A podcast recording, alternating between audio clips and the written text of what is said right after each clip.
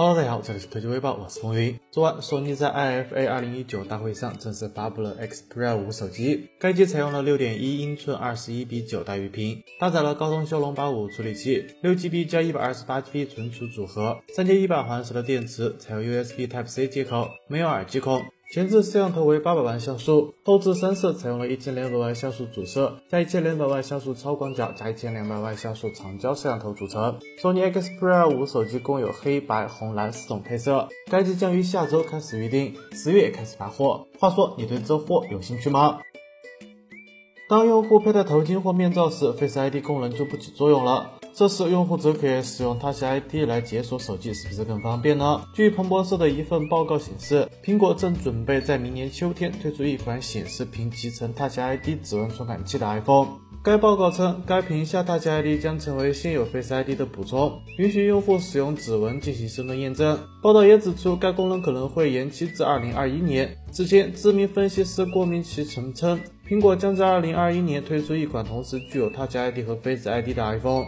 另外，报道还称，苹果将在二零二零年春季推出一款新的低价 iPhone SE 后续机型，外观类似 iPhone 八的设计，并将采用最新的 A 十三处理器。不过，不清楚会使用 Touch ID 按键还是 Face ID。那么，关于 Touch ID、Face ID 之争，你更喜欢谁呢？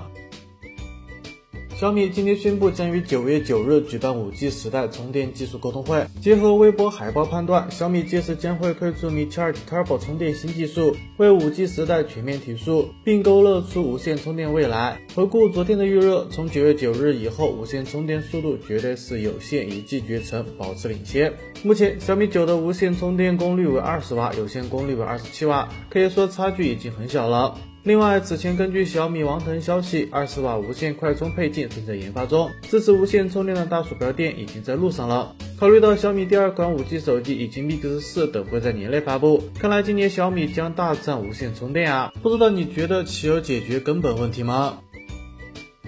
昨晚，HMD 在 IFA 2019上正式发布了诺基亚6.2和诺基亚7.2两款手机。诺基亚7.2采用了6.3英寸的水滴屏，分辨率为1080加。搭载了骁龙六六零处理器，有四 GB 和六 GB 两种内存选择，六十四 GB 或一百二十八 GB 两种存储空间可选。电池容量为三千五百毫安时，拥有三点五毫米耳机口。前置两千万像素，后置三摄为四千八百万像素主摄加八百万超广角加五百万像素景深传感器。该机将于九月底上市，售价为二百九十九欧元起。诺基亚六点二采用了六点三英寸的水滴屏，分辨率为幺零八零加，搭载了骁龙六三六处理器，提供四 GB 运存，电池容量为三千五百。毫安时，前置八百万像素，后置三摄为一千六百万加八百万加五百万像素组合。该机将于十月份上市，售价为一百九十九欧元起，不知道你会考虑它吗？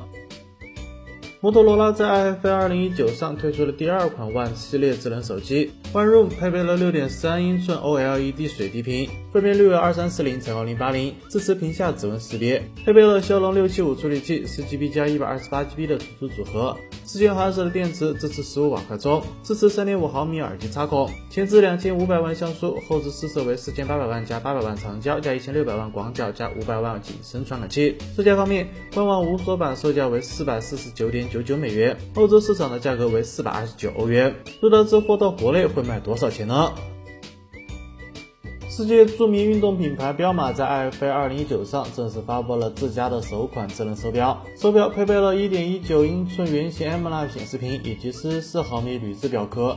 支持防水功能，重二十七克，搭载了高通骁龙三幺零零芯片，运行安卓的 Watch OS，将提供四 GB 加五百一十二 MB 存储组合，属于智能手表的标准配置。续航方面，彪马宣称可以超过二十四个小时。另外，手表还支持 NFC 支付、心率监测、运动跟踪以及谷歌助理等等。价格方面，彪马智能手表预计售价为二百七十五美元，约合人民币一千九百六十六元，拥有褐色、白色和荧光色三色可选，不知道会登陆国内市场吗？好了，那以上就是本期视频的全部内容了。淘宝搜索关键词“微姐”，新选手机号配件等你来撩。当然也别忘了扫码关注微姐的微信公众号，获取更多有趣的内容。我们下期视频再见喽！